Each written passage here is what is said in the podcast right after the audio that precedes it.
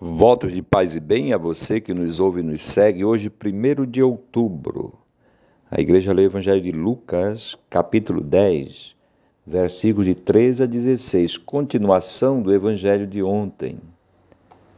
Nosso Senhor disse: Se alguém não vos receber, nem escutar vossa mensagem, ao sair daquela casa ou cidade, sacudi o pó dos pés Asseguro-vos que no dia do julgamento a sorte de Sodoma e Gomorra será mais leve que a daquela cidade.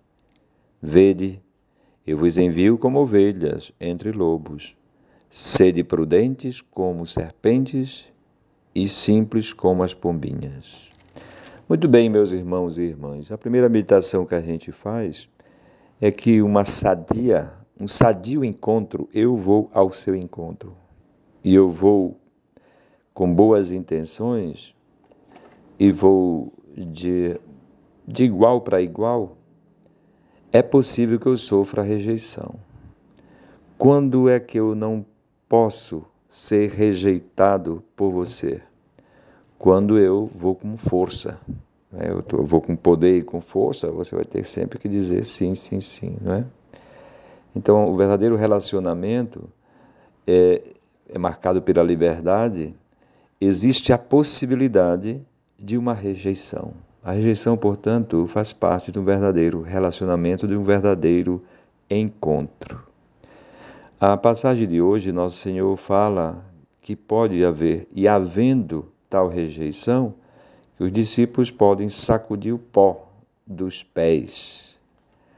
Alguém pode entender como protesto, mas é melhor que a gente entenda que o discípulo está expressando a sua dor e o seu sofrimento porque o reino não foi aceito, não foi recebido. É como se dissesse: Eu sinto muito.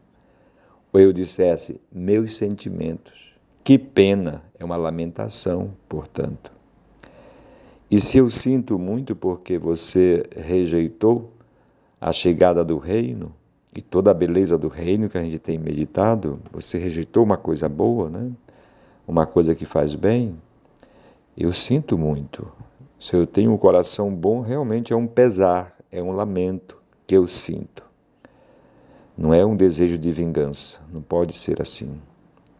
E, portanto, eu batendo, sacudindo o, o pó dos pés, e eu sentindo muito porque o reino foi rejeitado, significa que eu estou, eu levo a ferida, eu, esse pesar, porque houve um, o, o triunfo do bem não aconteceu. Eu fui rejeitado. O triunfo do bem não aconteceu. E eu me encarrego de sentir muito por isso. Então vocês estão percebendo que isso aqui está se assemelhando muito com Cristo.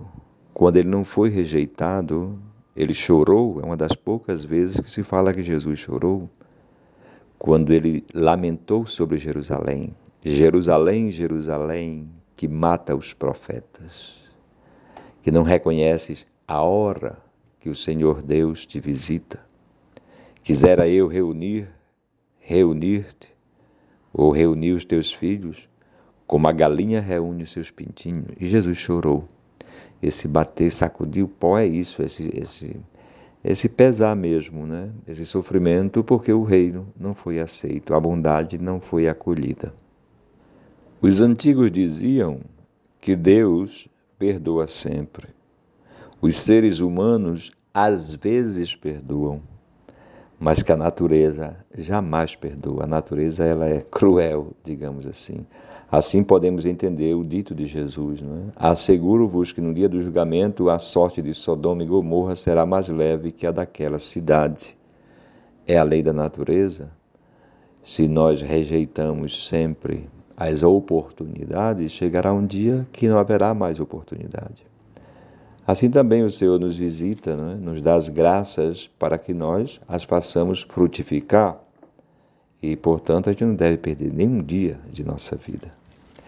E concluindo, Jesus diz: é, Eu vos envio como ovelhas entre lobos, sede prudentes como serpentes, espertos como espertos ou prudentes como serpentes e simples como pombinhas. É isso mesmo. é a gente usar o discernimento. A serpente faz muito discernimento, né? Você vê que o comportamento da serpente é um caminhar lento e sempre com aquela língua de fora, porque é com a língua de fora que ela consegue é, se dirigir, discernir para onde ir ou que presa atacar. É, é, é, é um símbolo de discernimento. Então, para a gente ser prudente, não é isso? Saber a hora de falar, hora de calar, hora de ir, hora de ficar, ser prudente no bem. Muito bem, que o Senhor hoje nos acompanhe e nos abençoe no início deste mês. Louvado seja nosso Senhor Jesus Cristo, para sempre seja louvado.